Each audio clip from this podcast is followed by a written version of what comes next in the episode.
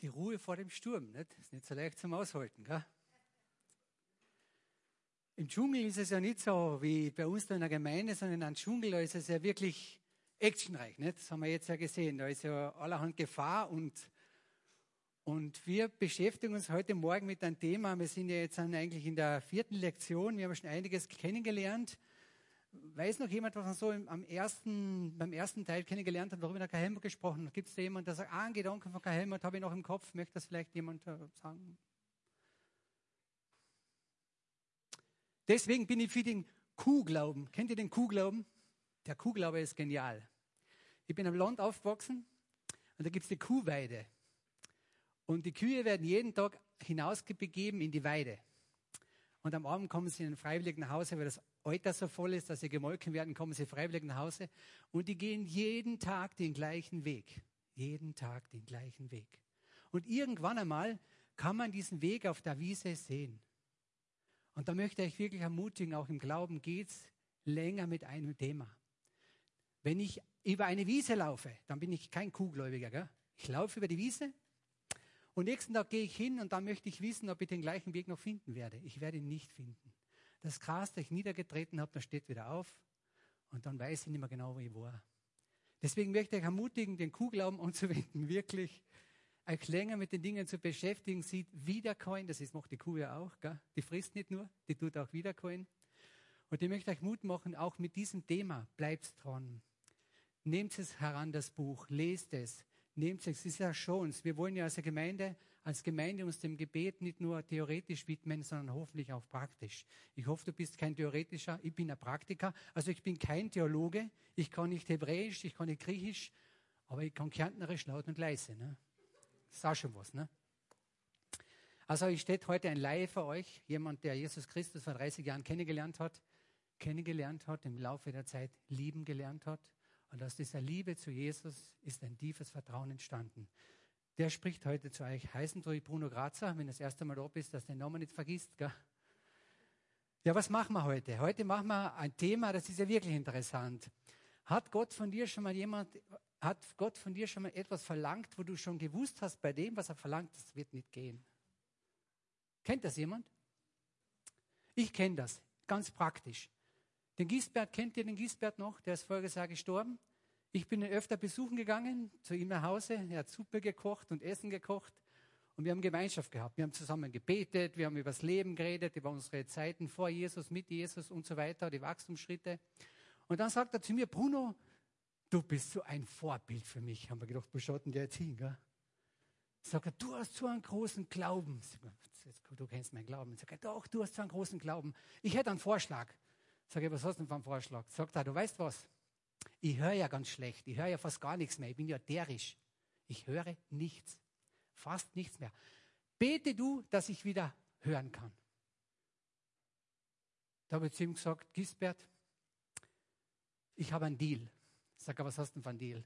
Sage, du betest für meinen Glauben und ich bete für deine Gesundheit.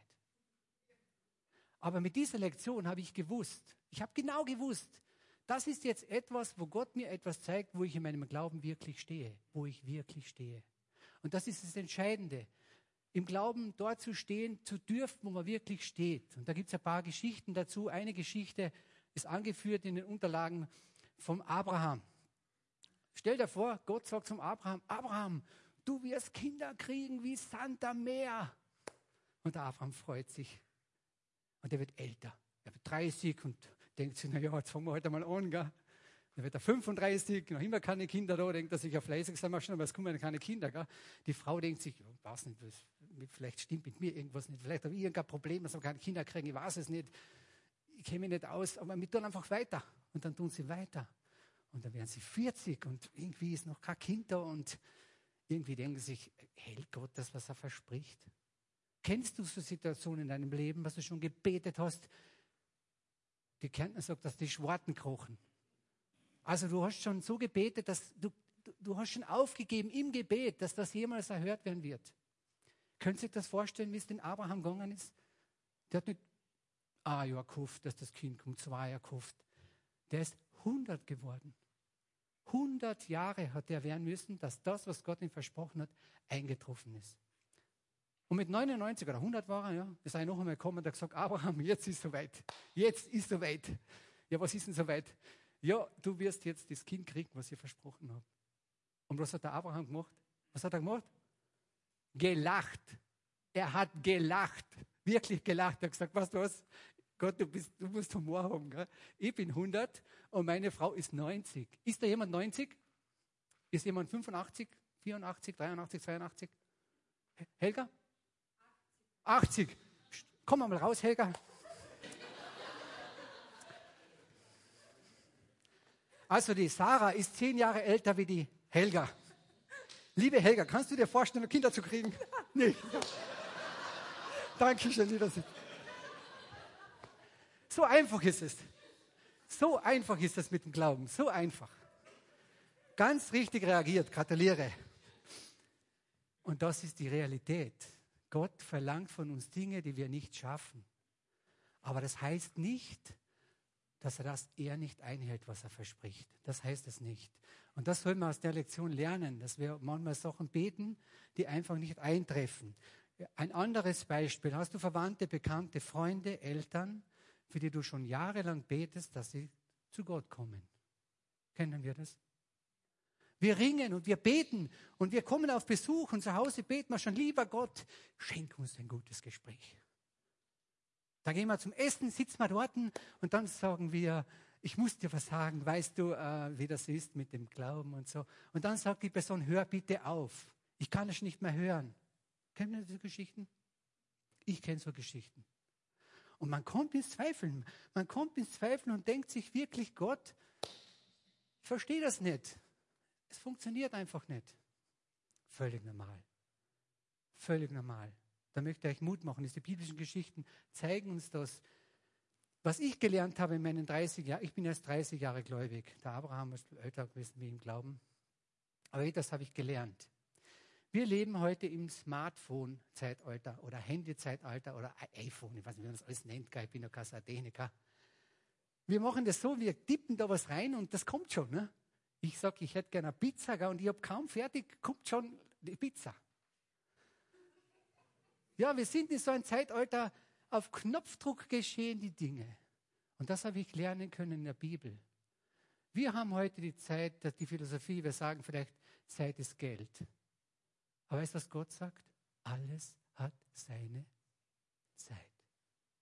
Kennen wir den Unterschied? Ob ich sage, alles hat seine Zeit oder ich sage, Zeit ist Geld. Und da möchte ich Mut machen.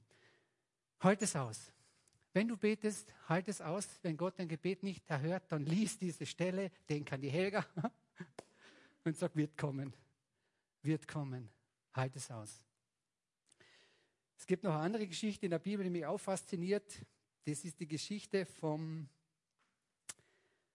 wo Jesus äh, auf eine Situation trifft, da gibt es einen Mann, der hat diese äh, von Kind auf schon so Anfälle und so, so einen Geist, der ihm alle möglichen Dinge äh, zuführt. Äh, angeführt ist es, einmal fliegt er ins Feuer rein und einmal muss er daraus gerettet werden. Und dann trifft Jesus, trifft Jesus diese Person und diesen Vater und der Vater sagt dann, ähm, kannst du da irgendwas machen? Kennen wir die Geschichte? Und ähm, was sagt denn der Vater dann zu Jesus? Wunderbar. Wieder so eine Geschichte. Der war auch ehrlich.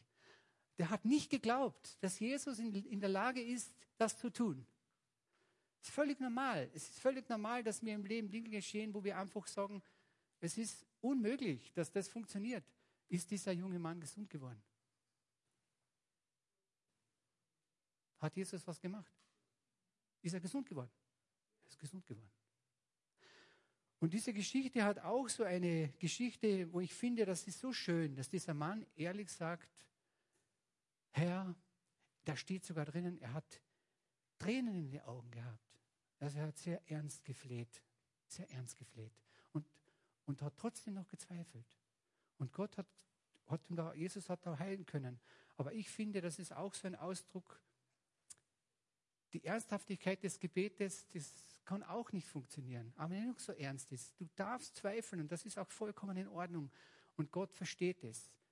Und mir hat das schon sehr viel geholfen in meinem Leben, dass ich wissen darf, ich darf zweifeln. Ich darf. Ich habe einmal eine Situation gehabt, ich bin mit dem LKW nach Villach gefahren, es hat in Strömen geregnet. Ich habe zum lieben Gott gesagt, ich kann in eine Geschichte erinnern in der Bibel, da ist der Jesus am Wasser. Und es ist ein Sturm. Und er sagt, Hand hoch und Sturm vorbei. Habe ich gedacht, Jesus, das hätte ich auch gerne. Ich muss jetzt nach Villach fahren, abladen. Es regnet in Strömen. Ich hätte gerne, dass es nicht mehr regnet. Du kannst es ja tun. Habe gebetet. Bin ich gefahren auf der Autobahn nach Villach und habe gebetet wie ein Stürmer. Und dann bin ich schon nach Villach gekommen. Fahrkasse abgefahren. Der Scheibe ist voll und es hat geregnet. Ich habe gebetet. Und dann war der Maria-Geiler-Straße so weit, dass mein Glaube am Ende war. Ich habe gesagt, lieber Gott, Einbildung ist auch eine Bildung und du darfst ja frei entscheiden, gell? ja, ist ja deine Entscheidung. Ich habe gezweifelt, so richtig gezweifelt. Habe ich gedacht, naja gut, so ist es halt. Ne? Dann bin ich hingefahren, LK Villach ist ja bekannt. Und dann gibt es diesen Bogen in Villach, ne? beim Eingang. Das, das ist die Überdachung. Und da fahre ich dann durch. Ne? Und dann, mh, komisch, kein Regen und so, komisch, ne? Aber ich beschämt. Warst du schon mal richtig beschämt? Habe ich gedacht, lieber Gott, es tut mir leid, ich, ich stehe wieder Selektion mit dem Gisbert. Ne? Ich stehe wieder da, weiß wieder genau. Ich habe gezweifelt und du hast trotzdem geschenkt. Vielen Dank. Bin ausgestiegen, hat der junge Mann zu mir gesagt, du bist echt super. Sag, warum bin ich super? Sagt er, du kommst, es hört auf und regnen. Habe ich gesagt, ich habe telefoniert. Ich habe angerufen und Shannon hat das gehört. Alles abgeladen, alles eingepackt, eingestiegen, gestartet, voll geregnet. Komische Geschichte, ne? Aber ich habe gezweifelt. Ich habe gezweifelt. In der Maria-Geiler-Straße war aus. So ist das im Glauben. Es ist einfach so. Wir zweifeln an Dinge. Ob es mit Krankheit zu tun hat, ob es mit Leid zu tun hat oder mit Partnerschaft. Ich weiß nicht, was wir alles beten. Aber eins habe ich gelernt. Dass Gott eine andere Zeit hat wie ich. Das habe ich gelernt aus der Geschichte. Dann gibt es noch eine dritte Geschichte, die ich auch sehr beeindruckend finde. Die ist auch cool. Das steht in der Apostelgeschichte. Und zwar gibt es diese Geschichte, das hat mich früher erinnert an diese, was die Helga vorgelesen hat. Da wird der Jakobus umgebracht. Steht, er wurde mit dem Schwert getötet. Und dann geht er her und nimmt den Petrus fest und sperrt ihm ein. Das ist die Situation, das ist der Vorstellen. Und dann, die Gemeinde, so wie wir da, kriegen das mit und sagen, wir müssen dafür beten. Wir müssen dafür beten. Das kann so nicht sein. Die Gemeinde betet. Ich weiß nicht genau, was sie gebetet haben, sie gebetet. Und dort steht, sie haben intensiv gebetet. Sie haben wirklich gebetet. Und der Petrus schläft, weil es so interessant war, da steht, habt ihr es gelesen? Da steht, und Petrus schlief. Ist aufgeweckt worden. Hey, hallo, aufstehen, es geht jetzt aus dem Gefängnis raus. Und der Petrus denkt sich, was ist denn da los? Was ist denn da los? Ich komme aus dem Gefängnis raus. Kennen wir die Geschichte? Die ist genau so. Der wird aufgeweckt und dann geht es halt raus. Der geht hinter dem Engel nach und da geht er raus, der Petrus. Und draußen denkt er sich, bin ich im falschen Film? Was ist denn da jetzt eigentlich passiert? Ich bin jetzt aus dem Gefängnis draußen. Das heißt, er konnte gar nicht selber glauben, was ihm da passiert ist. Kannst du das vorstellen? Ist da schon mal sowas passiert? Dass du denkst, was passiert da jetzt? Ist das, ist das, ist doch, das, das gibt es ja gar nicht. Ich bin jetzt aus dem Gefängnis draußen, vier Leute umwachen mich, es gibt Gefängnistüren und plötzlich stehe ich da vorne draußen. Da, kommt, da geht die Geschichte noch weiter, das taugt man nämlich auch. Dann kommt es so, wie geht es beim Übersetzen? Geht. Geht. Dann sucht er die Gemeinde auf. Die Gemeinde betet, oh, lieber Gott, was wir gebetet haben. Und dann klopft er an die Tür. Tok, tok, tok, tok. Die Gemeinde betet. Die Frau geht hin, hört. Der Petrus sagt, aufmachen, ich bin's, der Petrus. Und die kennt ihn und sagt, ja, super, ich gehe mal eine sagen, dass du da bist. Gell? Die geht rein und sagt, hallo, hallo, äh, Gebete sind erhört worden. Freut euch, der Petrus steht vor der Tür. Und was sagen die? Was sagen die? Stör uns nicht beim Gebet, du bist von Sinnen. Steht ja wirklich so da. Stör uns nicht beim Gebet, du bist von Sinnen. So steht's da. Das ist schon passiert, was die gebetet haben, aber die haben es nicht geglaubt. Ist das sowas schon mal passiert? Dass Gott dein Gebet schon erhört hat, nur hast du gar nicht mitgekriegt. Das tut er auch. Spannende Geschichte. Aber was können wir daraus lernen? Dass das völlig normal ist, dass wir etwas nicht glauben. Ich habe jetzt eine Situation gehabt, erster Arbeitstag, habe einen Container führen müssen, der hat so drei Tonnen, der ist sehr schwer. Mein Kran hat das fast ein bisschen weiter weg gewesen, schwer zum Heben. Habe ich angehoben und dann ist er ein bisschen geschwenkt und da war der LKW und da war der, der, der Container und dann ist er so hergeschwenkt und ich wollte ihn ein bisschen so wegdrücken, dass er nicht so richtig gegen die, die Abstützung vom LKW schwingt und dann aber ich schaffe das und dann tue ich die Hand hin und der Container kommt genau voll darauf. Und die Leute haben zugeschaut, so, so haben sie zugeschaut. Die, was das gesehen haben, alles so getan, so. Warum schauen denn die alle so? Was ist denn da? Ja, du hast ja die Hand da reingekommen. So, ja, stimmt. Da muss man Hansch ausziehen. Hansch ausgezogen. Oh, der Ehering, der ist so klein, so dünn, so dünn. Habe ich gesagt, da müssen wir irgendwas machen. So, heiraten lohnt sich. Gell? Heiraten lohnt sich. Dieser Ring hat ein bisschen abgehalten. Der war ganz flach. Habe ich gesagt, wir müssen jetzt ein bisschen auseinander tun, weil die Durchblutung ist schlecht. haben wir auseinandergetan. Mit der Kombizange haben wir gebogen. Aber alles bewegen können. Und gesagt, ja, das ist jetzt auch so ein Wunder. Auch so ein Wunder. Eisen auf Eisen, dazwischen die Hand, das ist eigentlich ein Wunder. Ne? Und gesagt, Gott, du tust heute noch Wunder, ich bin überrascht, vielen Dank. Es geschehen Dinge und ich bin davon überzeugt und das möchte ich euch neu legen. Wenn ihr äh, betet und es stellt sich nicht ein, dann bete weiter. Verwende vielleicht einmal das Gebet, Herr, hilf meinem Unglauben. Oder frag dich, hast du schon gehört? Habe ich nur nicht nachgefragt, kann ja auch passieren. So wie ich zum Beispiel, ich habe lauter solche Geschichten. Wolltest du noch eine hören? Eine habe ich noch. Der Bruder von mir, die Schwägerin von meinem äh, Bruder, die Frau ruft mich an im November und sagt, Bruder, du musst beten für deinen Bruder. Der hat eine ganz äh, äh, schwierige Geschichte und zwar, er hat äh, schwerste Mangelerscheinungen erlitten, aufgrund dessen, dass er schon zehn Jahre lang nur mehr Alkohol trinkt. Und äh, jetzt ist er dann so schlecht beieinander, dass dadurch äh, ein Schaden entstanden ist im Gehirn. Er ist komplett verwirrt und er kann nicht mehr gehen und es ist wirklich schlecht um ihn habe ich gesagt, boah, muss ich beten. Was glaubt ihr, wofür ich gebetet habe? Was glaubt ihr, wofür ich gebetet habe?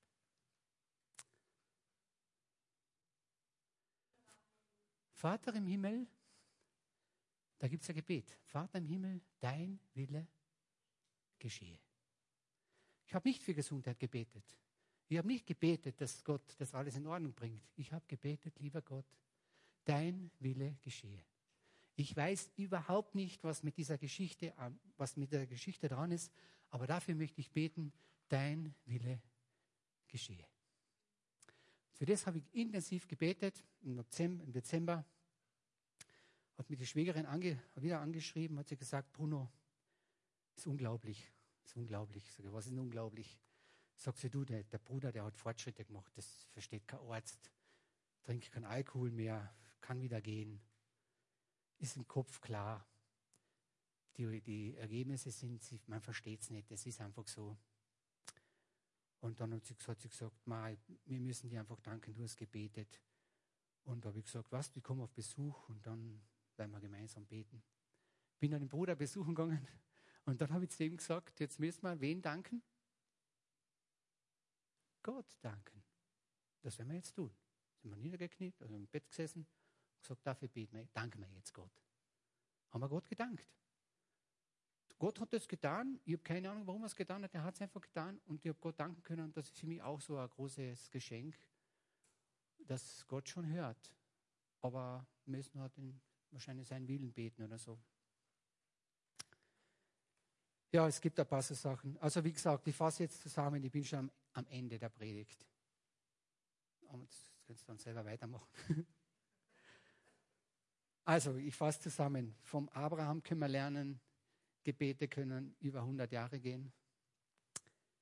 Von der Apostelgeschichte können wir lernen, das kann eine Gebetserhörung sein, ohne dass wir das wissen.